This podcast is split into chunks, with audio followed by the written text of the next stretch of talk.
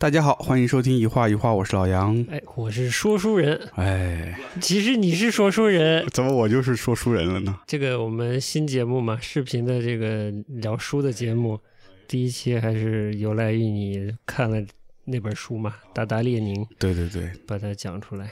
这个小栏目我们之前有跟大家预告过。那都是冬天的事儿了冬天，对对对对对，可能是过年前了啊。这节目有有栏目有名字吗？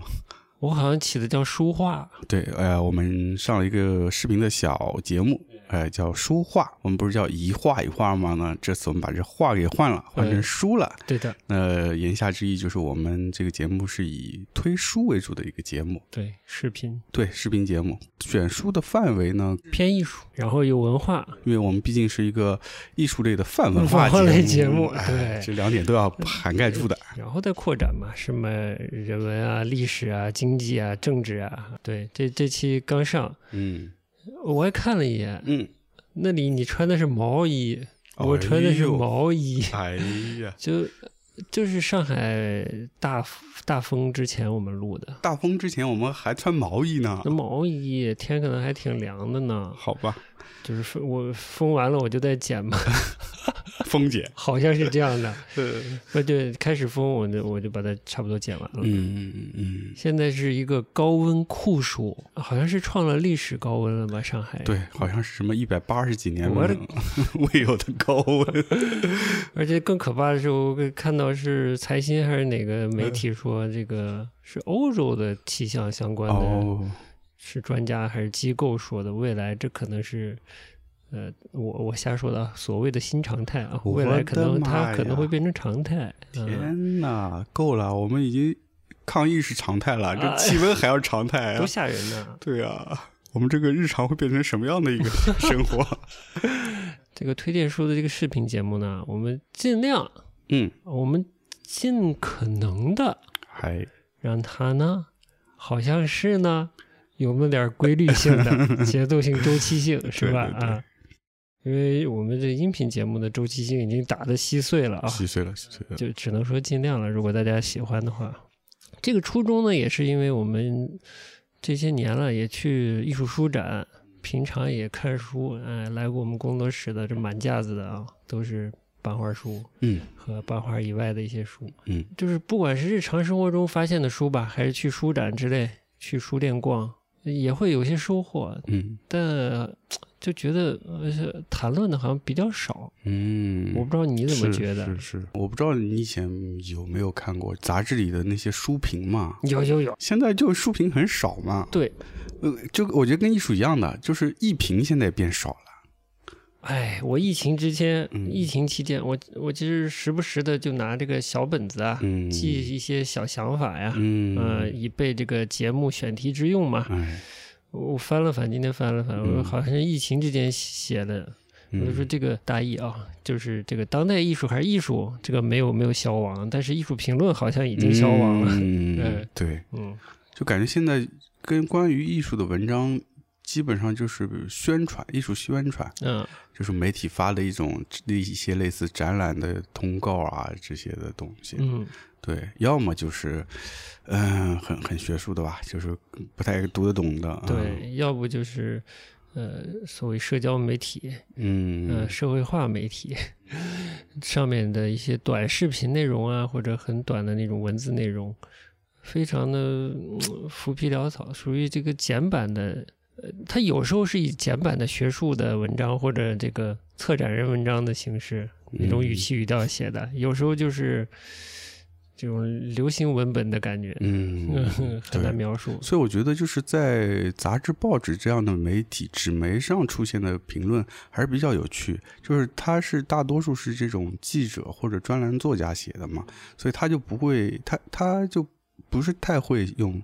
呃，那种专业词藻来堆砌，然后他肯定还是会更多考虑读者吧。对，呃，尤其尤其是看到一些这个艺术相关的书之后，嗯，你有收获，你这个不分享又不太好，是吧？嗯 我们是一个跟艺术相关的节目嘛，对，总觉得相关的内容太少了，是，所以就动念爱，我们也就是拿起一本书跟大家讲讲，对，所以才有了这个节目，尽量。坚持下去嘛，哎，是今年想贵在坚持嘛。贵在坚持，不是跪着坚持，而是贵在坚持。坚持是很贵的，相当贵。哎，说到说到这个读书的节目啊，嗯，我们可能近期介绍的书啊，都会在我们这个呃另一家。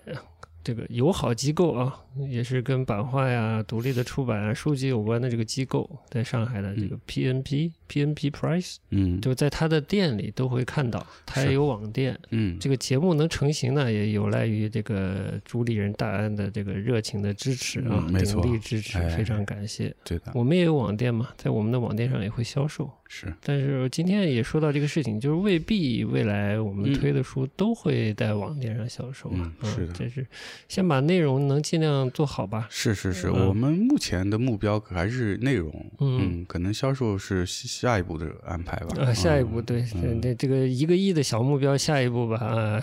但是呢，就是为什么我们现在会跟着内容一起来销售这些书籍呢？是我觉得我们作为一个内容，如果嗯，我们的观众看到这个节目，觉得哎自己很感兴趣，他可以顺手就哎就可以可以购买得到它。对，这个体验是我觉得是挺好的。是，也有一个原因，就是之前去艺术书展看到很多的书，但艺术书展那个那个时间那个场合就很难涉猎比较深。哎，对我很快我的能量就用完了嘛。对。但有现在这种情况，比如我们有。P.N. Price 啦，这样的书店啦，或者上海比较老牌的这个香蕉鱼啊，或者在外地比较久，然后现在也来上海的这个假杂志啊，T 书店啊，T 书店也提供了一个场合，就是你可以。更长时间的看少量的书，压力比较小。嗯，哎，那尤其在这样的场合，如果我们有发现，我觉得还蛮值得推荐的。嗯，然后我这差点就开始说，大家的工作都很繁忙，对我们挑出一些我们觉得有价值的东西分享给你们。是。但今天听我们去吃饭，然后听到老板说他的这个 收入啊，日均收入从这个疫情这一轮疫情爆发前的三分之一到十分之一不等，我就 现在打是深深的问号。大家都还好吗？是吧？嗯，还有没有闲情一直看书呀？希望是有啊。对，我觉得像这些我们周围这些经营书店的朋友还是蛮困难的。其实书，我觉得还是挺需要的。即使在现在这样的一个呃环境下，大家可能生活上包括精神上都有些紧张，但其实我觉得读书还是一个会让人挺愉悦的一个过程。哎，对。哎，说到看书。分享分享你平时阅读的一个习惯方式。说到看书的方式，这这个 Kindle 要离开中国什么的？哎呀，对哦，这个 这这也是封闭时候的那个新闻，一件事情呢。呃，挺遗憾的。我觉得虽然我也是纸质书的支持者，但是 Kindle 还真的是比较方便。对，特别是对于家里没有太多储存空间的人来说。哎呦，好的，我们就以书为个引子，就开始就开始发散了啊！因为，哎，还没对，从疫情说到这个书，说到 Kindle 要走了，为什么我们这个更新的这个音频节目更新的这么不规律呢？啊，这一个月后了，才又两个人做到这更新，可能有的听听友啊，听众啊。听了上期的番外，我一个人朗读的啊，以为杨老师已经撒由那拉了呢，不知道不知道以为杨老师已经只是离开节目了，还是离开祖国了呢？是不是？并没有啊，对，杨老师只是被关在了小区里。哎，是，对，因为就是杨老师关在小区里，我们这个节目。嗯，再次面临的断档嘛，我就临时起意选择了一个疫情期间我看到的一篇这个短的短篇小说，就这个用窦文涛的话说叫朗诵了一下啊。嗯，其实这个疫情期间很重要的一个打发时间的项目吧，嗯，就是阅读。嗯，这个这篇小说就是疫情期间读的，读的我真的是，嗯。倒也没激情到拍大腿的程度，但确实觉得了不起。嗯，其实整本这个短篇小说集啊，村上的这个小说集，第一第一人称单数，嗯，好像是这个名字。嗯，我觉得都不错。嗯，令我对村上有刮目相看，甚至觉得他在这个进入一个呃，逐逐渐啊，虽然这个不管国际上还是怎样，对这个老年的这个定义啊，越来越年纪这个数字越来越高，七十六十、七十之类的吧。反正我觉得他逐渐开始进入老年的阶段嘛。但我觉得他竟然就是摆脱了一些这个创作以创作为职业的人的一些瓶颈。嗯嗯，他还能往前，就是除了重复自己，就是倒退，嗯之类的啊。但我觉得它有，它甚至有进化，进化哦，在短篇小说是有进化。我不知道这个你看了没？没看哦，但是我当时看了那另外一个嘛，那个猫嘛，写他爸的那个。哦，写他爸那个我也很想聊来着，但我得做点功课。这个也蛮有趣的。那个叫叫什么被抛弃的猫还是什么猫啥？是不是两个字？对，两个字，丢猫，好像叫丢猫。对，对，那是他关于他爸的一个非虚构。其实，我觉得。这一篇这一组第一人称单数呢，非常有趣的点，我不知道算不算他的这个创举啊？可能我怀疑不是。嗯啊，他是取了一个非常有意思的一个中间地带，就是他取了一个呃虚构和非虚构之间的一个哦哟呃表呃嗯写作方式吧。嗯嗯，这里面有很强烈的他个人的影子，有些呃。有些篇章啊，有些短篇，嗯，是像比如这叫《养洛多燕子对诗集》之类的啊，有这么一篇，我那个怎么看都特别像是在他他在讲自己，呃，青少年时期，嗯，呃，成人后就看养乐多燕子队，嗯的一些感想，嗯，和那个时期他创作的一些短诗之类的，非常的非虚构，听着老潮流的 非虚构特别火，嗯。但是就是它整篇都是所谓的一个统统设在一个大题下嘛，叫第一人称单数嘛，就是以我为叙述主体来叙述的嘛。而很多部分呢，又确实这个身份看着挺像他的。嗯，呃，这个暧昧的部分呢，嗯，我觉得是很有趣的。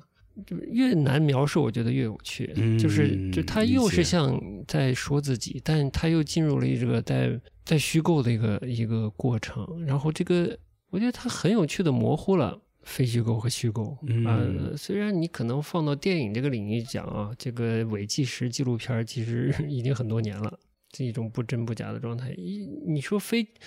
那种伪纪实、伪纪录片，常常都是拍，也是不是第一人称单数，一般都是第三人称单数，都是拍他者的。嗯，而他作为一个我，这第一视角写，我觉得还是很微妙的。村上，我也不知道怎么说好啊，就是他肯定是一个对长处和所长，应该是比较多也比较明显的一个作家吧。他的一个比较强的特长吧，就是。比喻，嗯，做喻，做一种比方比喻，嗯，就读，所以读到那篇这个呃嘉年华的时候，我觉得哇塞，他描写的那个对象简直就是我们的生活本身，嗯，就是因为当时被关着嘛，嗯，然后又在各种奇怪的这种信息的混杂下，嗯，他虽然里面。讲的是一个长得不好看的一个女性，呃，如何跟她分享关于音乐的东西嘛？那最后这个女性是个诈骗犯嘛？嗯，然后她有一个长得非常美貌，像好像像模特还是演员一样的丈夫嘛？他们形成了一个诈骗集体嘛？然后她去谈这种呃相貌的落差，以及相貌呃和人的气质之间的这个反差，以及她的配偶的相貌跟她的反差。而带来的一种很奇妙、奇很奇妙的、难以言说的一种，可能是活力也好，一种说服力也好，一种魅力也好。嗯，这种魅力其实最终带来的是很大的欺骗性。嗯，我当时就觉得我，我当时就生活在一种巨大的一种带有欺骗性的氛围里面，对，或者甚至环境当中，我就把他把那种很难描述的心理感受。又以一个比喻，比喻成一个相貌丑陋但是涵养优秀，又住在高级时尚区的一个女性的这么一个，是后来发现是一个诈骗犯的这么一个人，作为一个比喻把它描述出来了，我就觉得非常高级，而且微妙精妙，把生活中不可言说的，我说，我说大哥，村上你是中国人吗？啊。他选择了一个这么难我这么难写的比喻来写，嗯，因为你在这样的一个时代，Me Too 的时代，好吗？然后你去写一个女性，还使劲的说不好看，长相是丑陋，还是丑陋，不是不好看，不是不好看，哎，可以说是丑，还有其实挺难写的。然后呢，他中间还是 还说到关于这个丑这件事情，他说这个。这位 F 星号女士啊，她的这个相貌，在我她在说丑的时候，这里头不不包含任何的比喻和象征，还是隐身之类的，就是她只是在描述这个人长相。嗯，但当一个小说家这么说的时候，他基本就露馅了 啊，就告诉你我要开始隐身了啊，就这个是千万不能信的，我觉得，我觉得提示的很用力啊，可能有些过敏的。女性主义读者 可以放下放下啊！我觉得他还是在说另外一件事情。嗯，对，所以就你又出不来嘛。嗯，对的。我呢也不知道怎么办。我想这个还是在疫情当中啊。最近这个上海的一些区域又被合围了。嗯合围，合围了。这个词不知道大家都理不理解啊？不理解也没关系。嗯，反正就有地方有封。就在这个环境下，就还是在疫情当中，嗯，我就想可以分享一下这个东西，这个东西，这篇作品，嗯，因为很多话呢，咱们毕竟是吧，这么一个节目是不好说的嘛，对对吧？我们最近不是又说不能用这些什么什么词来着？什么词？哎呦，同音词，哎，同音词，对，搞谐音梗了，谐音梗也不能玩了，对吧？我们就是哦，还没说这个。我们推荐书籍的这个视频节目在哪些渠道可以看到呢？哎，哔哩哔哩啊，然后微博。哎，其实微信呢，这个微信文章里我也传了，后来呢审核是不过的。微信没过啊？对，但微信的视频号呢又给过了，所以我就 不知道了。他们可能是两个 team 两套系统在审核了。然后还有没有传哪儿？嗯，YouTube。呃，YouTube 是传的，YouTube 也没有这个就没有什么好担心的，对，所以大家有兴趣的话，就以自己熟悉的方式来收看，嗯，剩下就是我们有两个给我们用爱发电的平台啊，就是一个叫爱发电，还有一个叫 Patreon 吧，嗯，啊，就是上面我也传了，好，嗯，这个也没什么审核的，嗯，大概就是这样个情况，明明。有很多我觉得是值得公众讨论的、有公共意义的这些话题吧。嗯嗯，大家都知道是不太方便讨论的，对吧？对。那有这样一个短片的东西，能把我们生活的现状呢作为一个比喻呢？嗯，我觉得也不错。嗯，也算有所弥补。嗯，虽然也是冒着这个侵权的风险啊。哎。这这种朗读会有侵权的问题吗？嗯，至少没有得到这个版权方的许可吧。但我们也没什么盈利，所以他应该也没什么好追讨的。嗯，我们就是个纯分享。嗯，除非哪个人疯了，就是给我们这个节目举报这一期不，就去打个一百万，那完了，我们有非法所得，有有有收入了就不行了。对，大概是这样吧，这是我的理解啊。理解的不对，这个专业的听众可以指教一下。嗯，好的，哎，这个 上一期节目解释完了。哎 哎，你刚才说阅读的事儿。对对对，阅读。你觉得这个阅读方式和什么有关系吗？是？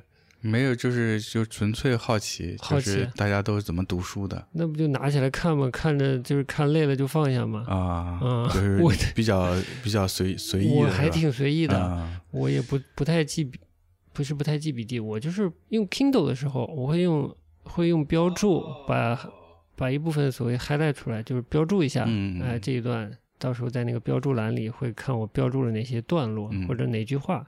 这个我偶尔会做，别的好像也没有什么太特殊的习惯。但我有点强迫症。嗯，怎么说？就是你会就是拿到一本书，从封面到封底全部一下读完吗？我之前多少有点这个强迫症，就觉得这这是一本书，对吧？钱也花了，呃，其实跟钱花了没花关系也不太大。就是我也不知道哪来的这种暗示，就总觉得这个魔鬼藏在细节里，但这话不准确了啊！就总觉得你一不小心可能就漏掉了最有意义的部分、最有趣的部分、关键的部分，可能就是一个很隐藏的部分。哎，对，以至于呢，就多少有点强迫症。嗯，就是你接触，尤其接触文化类的、文论类的东西，我现在开始非常审慎，这也不能叫审慎，就是就开始小心，嗯，或者珍惜自己时间。哦，一看到那种要开始。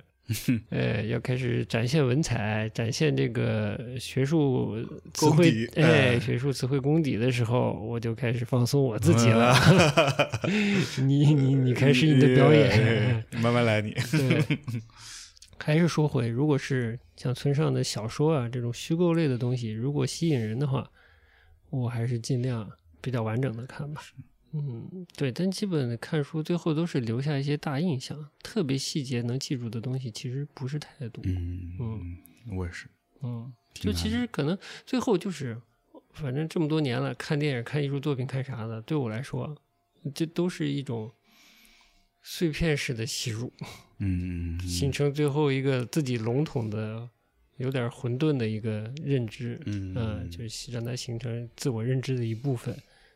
呃，但应该“自我认知”这个词用的不对啊，就个体对世界认知的一部分吧。嗯嗯，大概就是这样的，既不抄书也不背书，大概是这样。嗯，倒是说起来，疫情期间真的是忍着那个不舒服，看完了一一一个一篇中篇小说吧，大概算是。什么小说？就是这个。恒光利一的这个上海哦，娄烨兰心大剧院，对他的那个原著，哎，原著之一。之一，对两部两本原著，另一部应该是叫影红吧，还是红影啊？嗯，呃，这个女作者的名字我有点记不确切了，嗯，她的小说叫《上海之死》，嗯，这两个我在疫情期间都看了。都看了，嗯，然后这个恒光老师这个写的呀，哎呦天！再加上翻译，哎呀，我的天！我懂，我懂，谁的心都有了。呃，是，哎，那个小说是是当时那个三十年代的小说吗？哎，就是就是当时那时代的，对，二三十年代那个日本小说。啊，你看过？呃，我没看过这部，啊，可能类似的有，嗯。但你看的是所谓新感觉派的，不知道是不是新感觉派，但是看的我挺有新感觉。谢谢你，谢谢你。这个事情就牵扯到日本了，这个日本这个话题很大，能展开吗？哎呦，能展多少是多少，是多少对吧？哎，我之前有没有就是又抖过这种这种很奇怪的个人观点？日本啊，是一个发达了的这个原始国家。呃，以前抖过。啊，反正就是私下里是跟你聊过的。嗯，我当时对你这观点非常的欣赏。哦，谢谢谢谢。对，哎呦，我看了这个横光利一的这个新感觉派这个小说。嗯，当时可能在日本，我不知道它先锋的程度何如啊。嗯，我就特别强的遗憾的感觉，就是历史的这个或者说时代发展到这个阶段，就是让当时的。日本处在一个至少那可能某些文人处在一个特别尴尬的状态。嗯，我就给你念一下这个短评，然后我再短评啊。这个短评是我当时啊对这个小说的印象。我应该看的就是这个版本，是两千零一年出版的，叫蛮早的。请园，嗯，入寝的那个寝，寝室的寝，请园，园子的园，嗯，园林的园，在这么一个集子里面，嗯，收录在这里面的。这个叫是，嗯，就叫上海。嗯，看完了很生气。嗯，跟跟这个翻译也有关系，跟，嗯，跟小说本身也有关系。然后我就说，这个小说啊，它不应该叫上海，它应该叫一个自卑而过度自负的颓废日本文人意淫出的这个书名号。嗯。乱世新 city 就是罪恶之城之东洋烂仔情陷污糟魔窟城，我靠，反书名号，哎，翻译是很差的。然后我就非常佩服娄烨怎么通过这个文本啊，就是把它融入到自己的电影。你这个翻译的蛮好的，蛮有香港翻译的西方电影的好莱坞片对这个名字。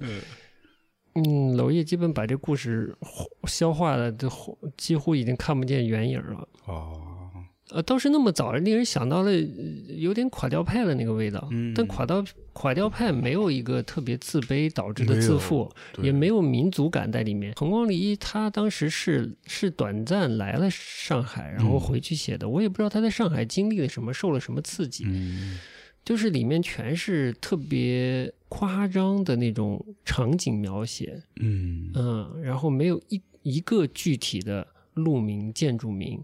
啊，中国也不好，就上海一塌糊涂，基本上上海一塌糊涂，嗯，就是这个这个，呃，就魔窟嘛，破破落魔窟、污糟魔窟的 那种感觉。所有的语言、所有的场景都是感觉夸张无度的，然后里面又有很多的模模糊糊的政治的描写，嗯，又觉得啊，东洋这样下去，我们日本就不行了，又一种时而又透露出日本就该不行。的那种情绪啊，就非常复杂，就感觉这这个人好像精神不太正常了，已经有病。然后每个人物精神都不是那么的稳定，对，包括在出入一些风月场所呀，我没办法说非常的幼稚，跟里面的一些这个日本过来的这个。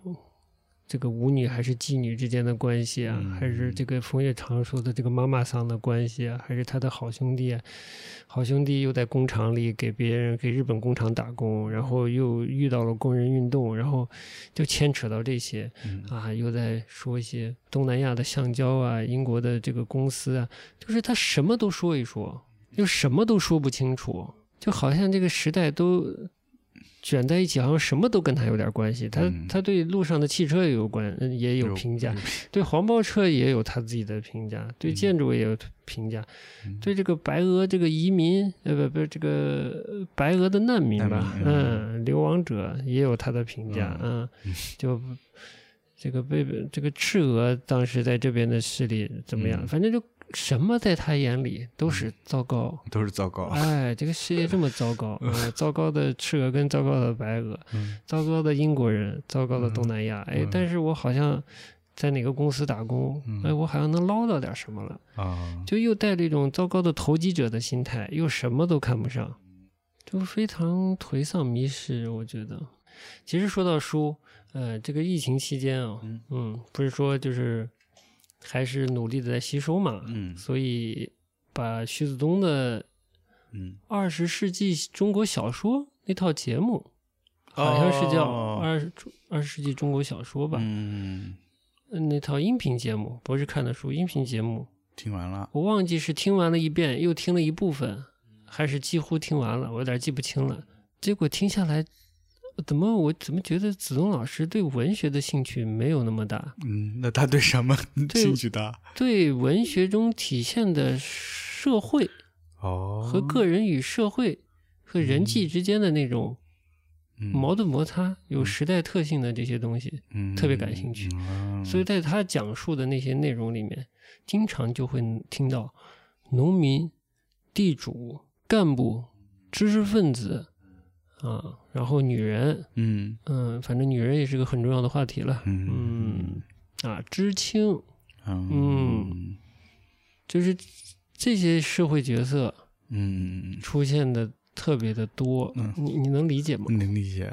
他所谓这个文学史，他可能对那个史这部分还是比较感兴趣。嗯嗯，文学可能只是他的一个影子。就我觉得，尤其他对被时代压抑的那部分，嗯，和那个时有时代性的矛盾特别感兴趣。嗯呃，阶阶级矛盾，呃，人际矛盾。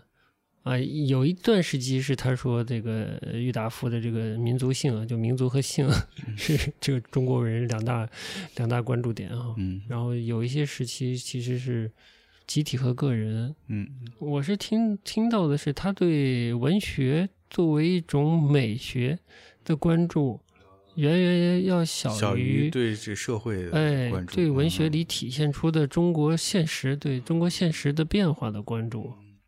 徐子东有点像，就是进错行的这个社会史学者，或者就是历史学者。节目里面就一点这种文学的评论之类的都没有啊？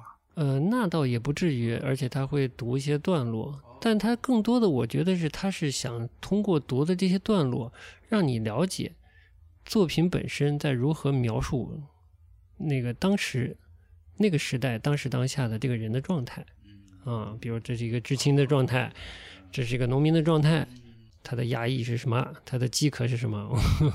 嗯，我可以理解这种冲动，因为我我也有历史冲动，不是就了解历史的冲动，嗯，也是有的。尤其他是那个时代过来，他看过比我们更多的时代的巨变，哎，甚至是亲历，他的身份有很大的变化嘛，可以类比陈丹青，嗯，对吧？都从插队小知青，对，嗯，变成后来的这个大学生，嗯，然后后来就走入一个更光明的职业生涯吧。当然，陈丹青是主动放弃了自己的教职嘛，嗯我。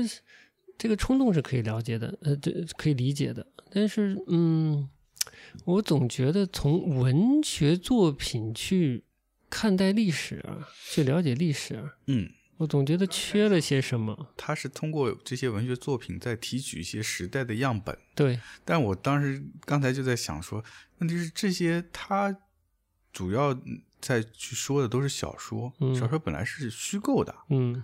那这个作为一个样本，它的这个可靠性是不是有问题的？嗯，对啊，我觉得就是如果你真要这么研究的话，也是可以的，但可能要是，就我觉得现在这个交叉学科是很有趣的，嗯，但我不知道是不是在真正的学术圈已经开始有点过于泛滥了啊。比如最近那个梁文道跟陈志武聊这个，通过统计学、通过数字来做这个历史研究，就是你是不是要结合一些？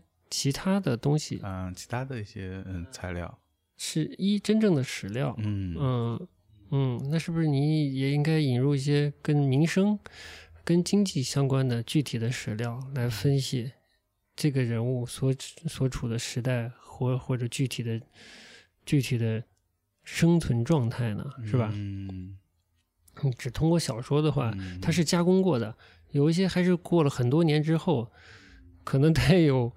过度美化和过度丑化，以戏剧化自己的过往经验的这种成分在的嘛？因为它虚构的嘛。对，嗯，就是它主观性还是蛮强的，蛮强的。嗯，就像你刚才说那个横什么横山立一，横山立一，他写上海写那么糟，把上海写那么糟，对吧？那。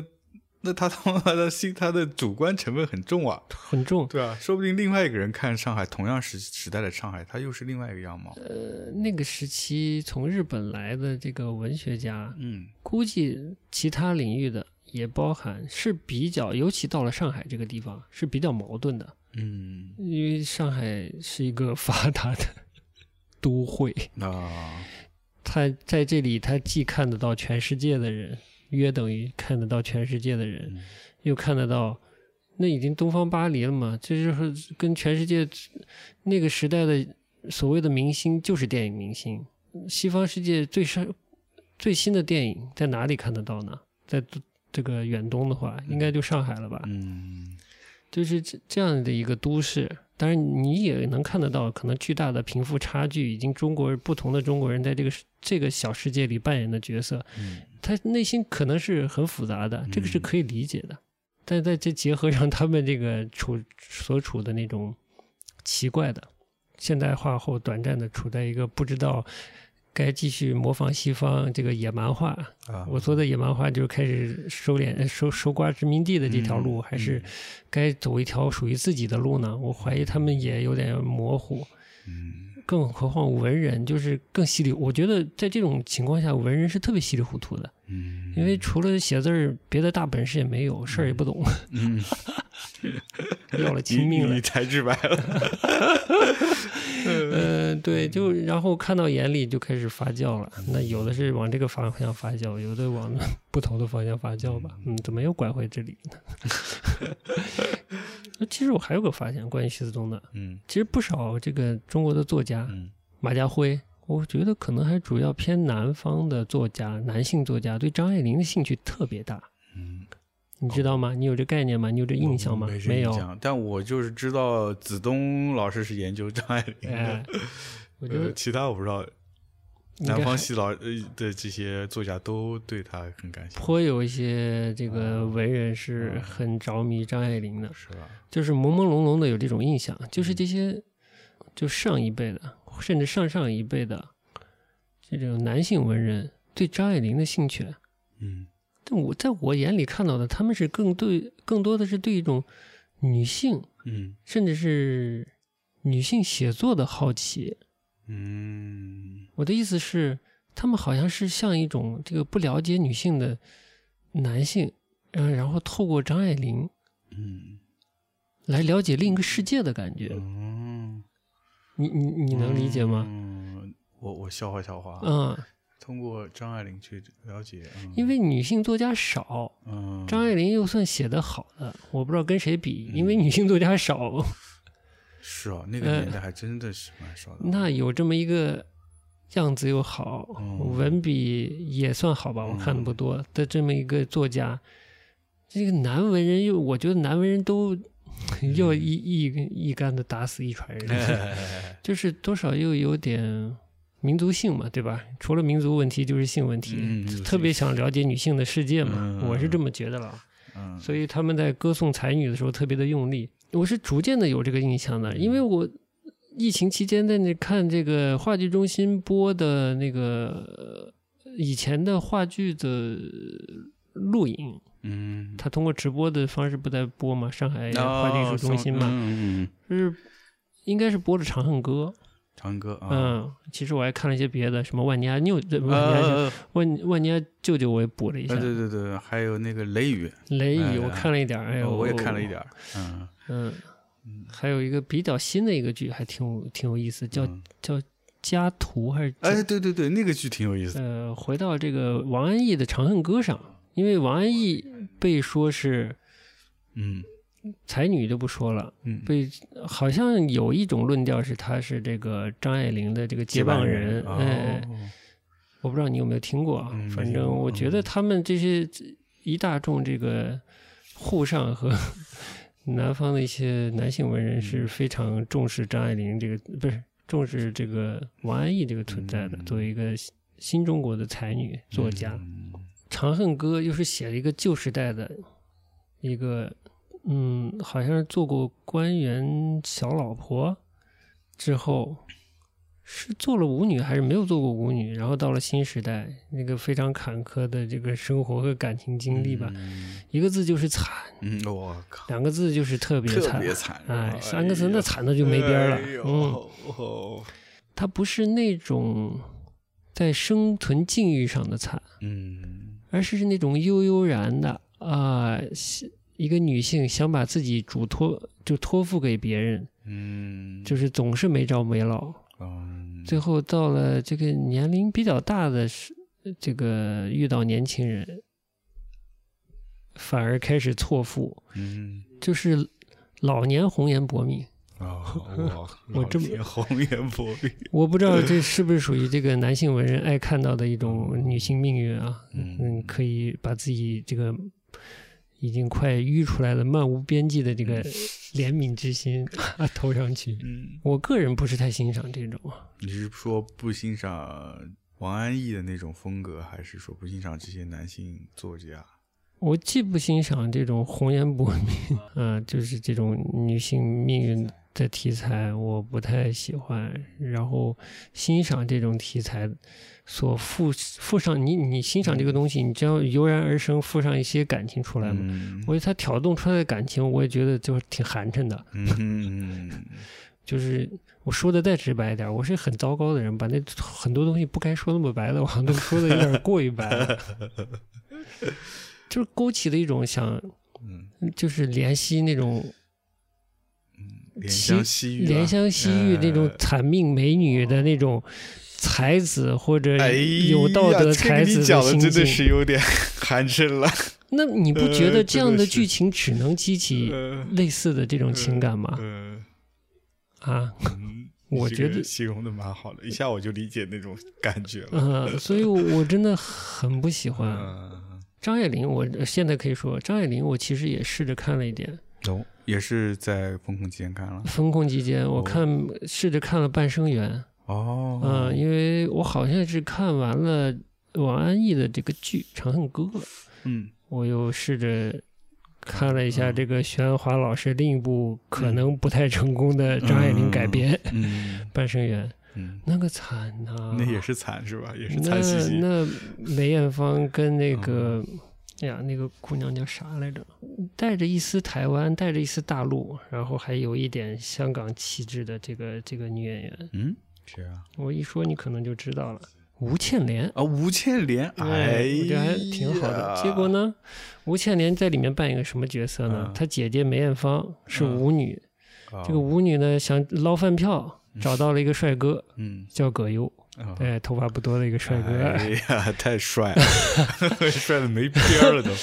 葛优这个帅哥呢，他呢觉得这个艳芳姐姐想当拿我当饭票可以，但是艳芳姐姐呢，这个这风尘中日子过久了，她怀不上孩子，嗯，所以呢，这个艳芳姐姐呢，为了捞把这个饭票吃定，嗯，就跟饭票说：“我有个妹妹，嗯，你搞他，嗯。”他可以有孩子，所以我直到看到这个这个英俊的葛优这个这个饭票啊，呃，在呃梅梅姐姐精心的布局下，这个强暴了吴倩莲这样的段落出现之后，我就崩溃了，就崩溃了。我这什么玩意儿啊？这叫我不管你原著写的多好，多好，嗯这样的剧情。可能在旧社会也是真实的，嗯，但我不接受，对不起，你是非虚构，我可以接受，嗯嗯。那最后就是讲这个这个，嗯，因为没看完嘛，但猜都猜得到，就是吴倩莲这个人物跟她原本的那个爱慕的对象是黎明演的，嗯，那肯定就就错过了嘛，嗯，黎明在里面家世又很好，江南的大家的公子，嗯。大概就是这么个情况，嗯，嗯，哎呀，惨呐，听着就都惨啊！那帅哥，那 葛优，那镜头拍的，那施暴的时候，那拍的是 不？那拍的，你说的啥？脑门亮了。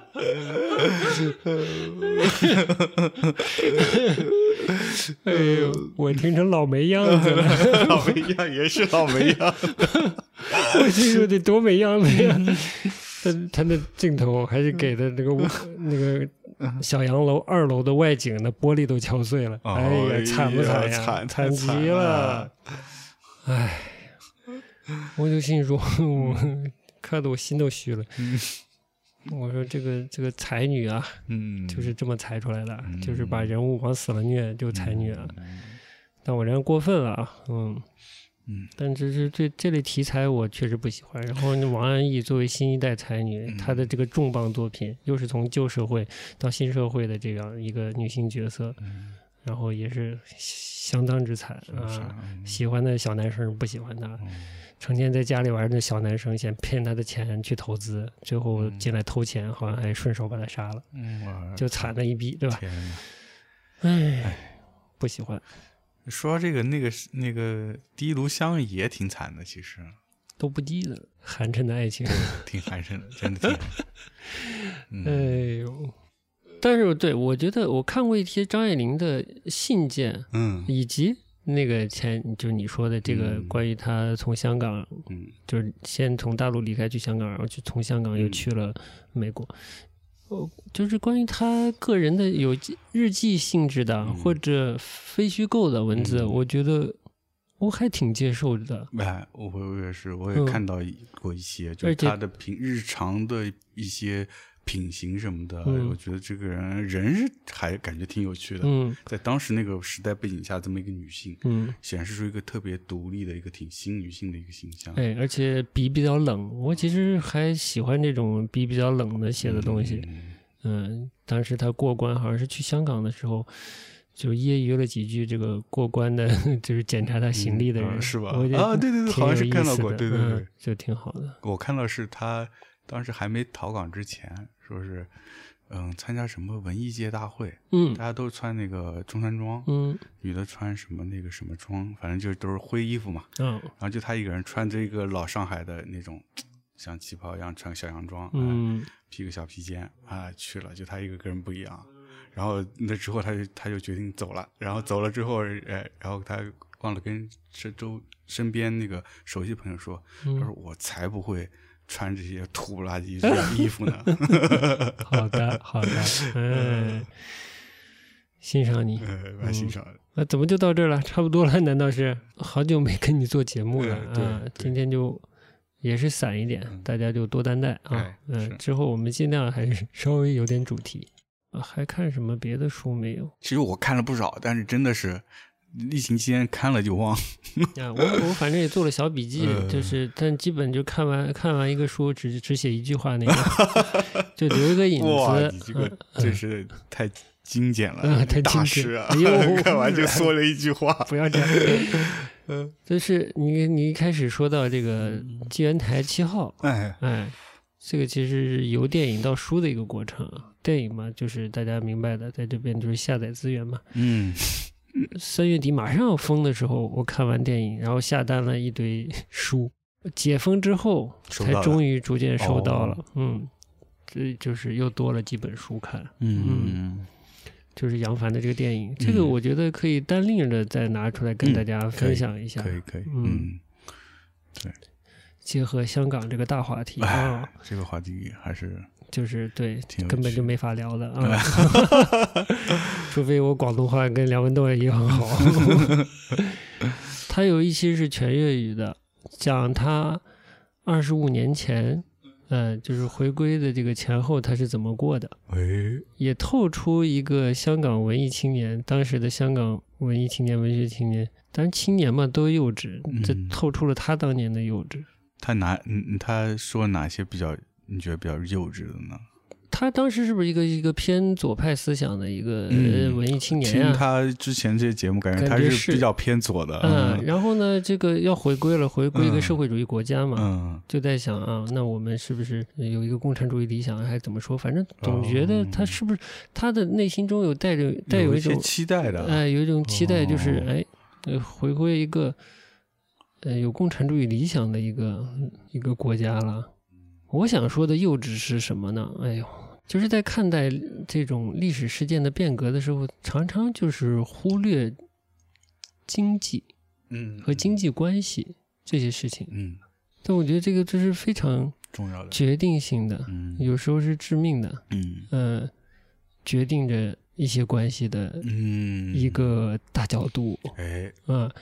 徐东老师不是说过吗？人类行为、人类社会行为可以分成几几大类来着？嗯，呃呃，文化行为，嗯，政治行为、经济行为，和他说战争都不算一个独立的，战争是是是是政治的衍生还是什么？好像是这么说的。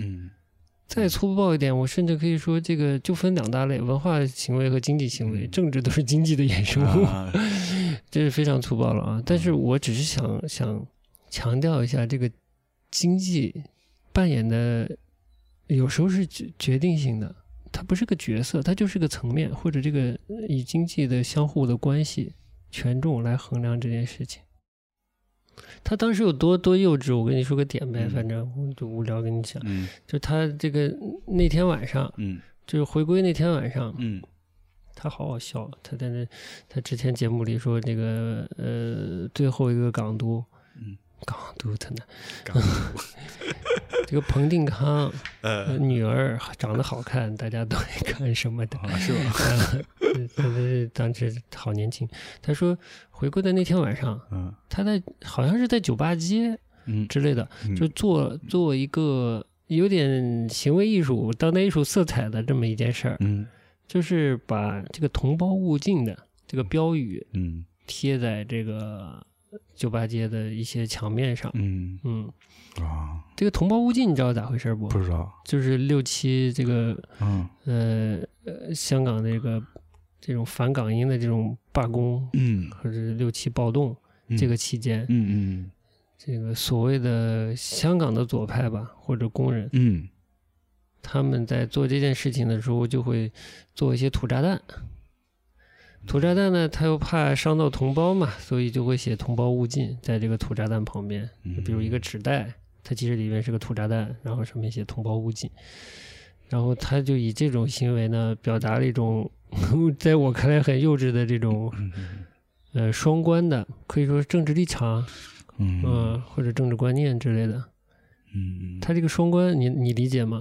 我在理解啊，因为这个六七十 六七年这个暴动的时候，对付外国人，外国人港英主要是这个港英警察什么的嘛。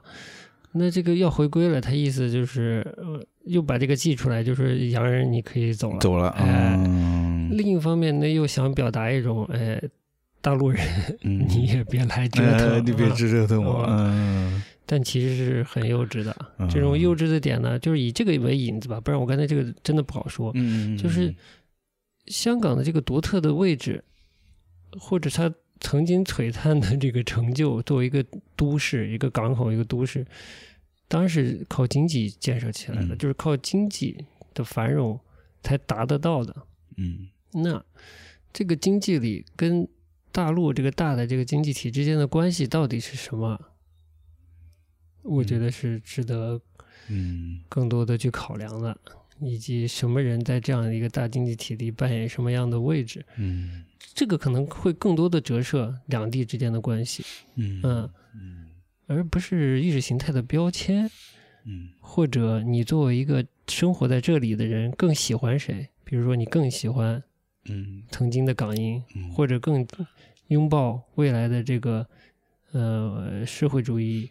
呃，的祖国，嗯，说的残酷点，这个不重要，嗯。嗯 嗯，只有他们之间的这个决定生命的这个经济关系和掌握经济关系的人，嗯，的话语权，嗯，呃，才能左右一个地域。是，呃，未来的这个大的格局，但是往往这个呃真相就是残酷的，所以可能作为在这个环境下的人来说，特别是像他当时还是个年轻小伙子，嗯，可能我觉得他也可能会想到这个真相，但他可能不愿意接受，有可能，呃，越讲跟书越没关系了，就讲一点点就收的意思就是什么呢？嗯。就是在对现实生活有困惑的时候呢，看看经济，嗯，呃，可能能帮助你理解，嗯，当然了，就是现在的经济金融啊，确实是有些复杂，嗯。嗯，但多多了解一些是有帮助的，嗯，不然会太单纯，嗯。嗯，是，你就比如这个杨老师就对。有一次单纯的跟我说这个啊。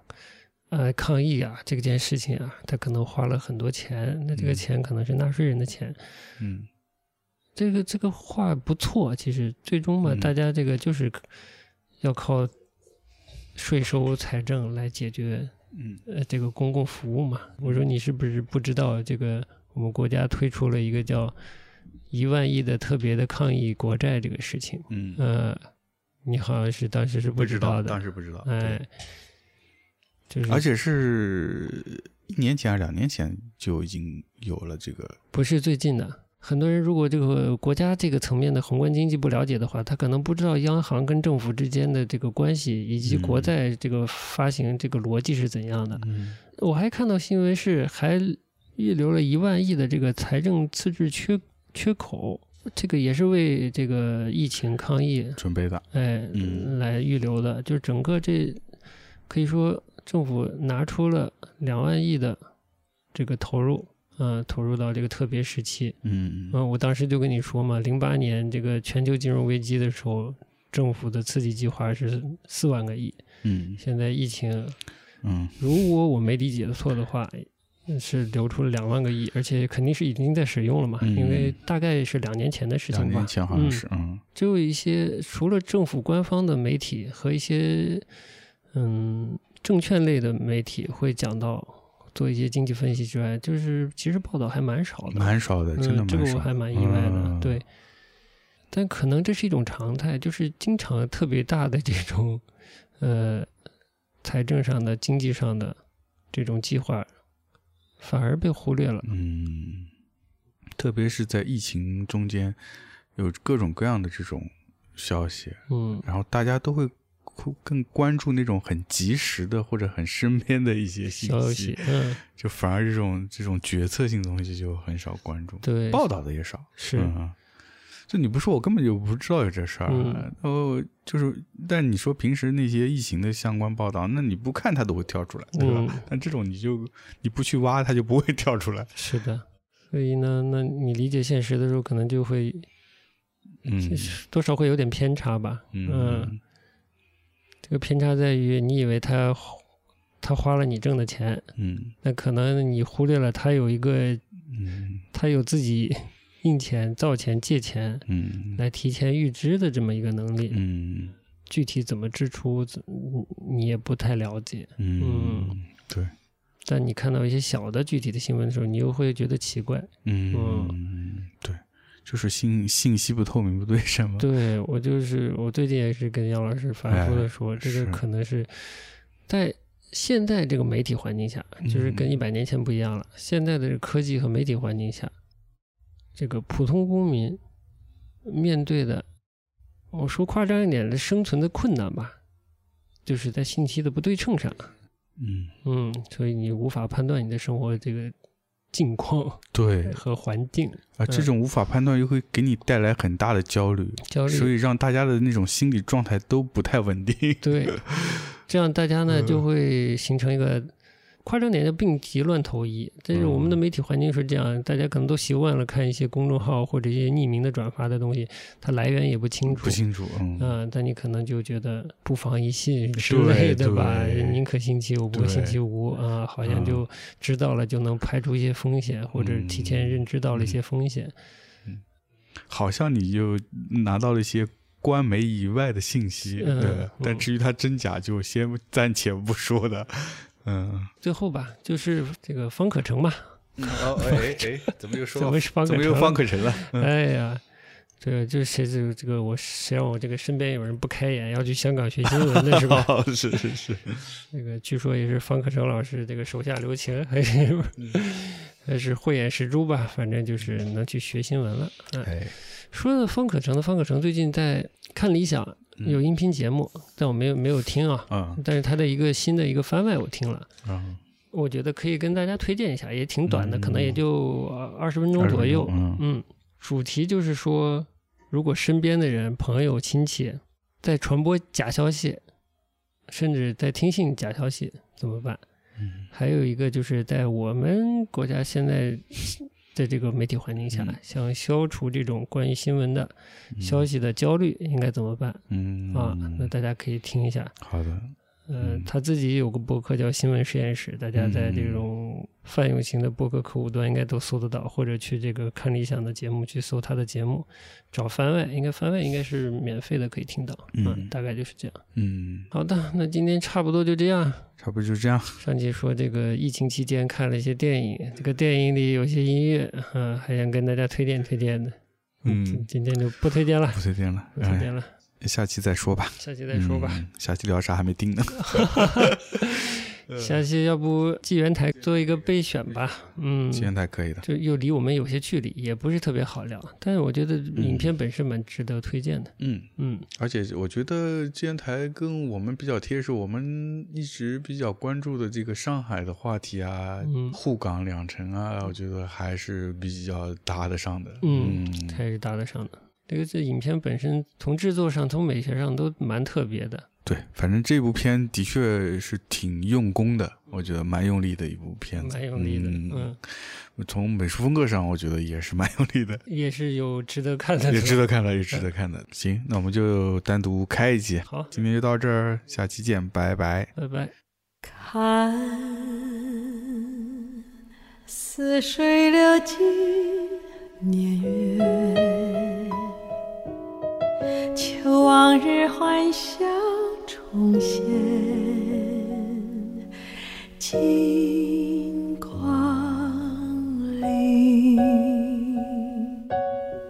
谁在雨中相逢？奈何又骤然相送？随一阵清风。看一个清香，无论爱是否永远，茫茫在人海中转圈，如梦，消失，抚平一片。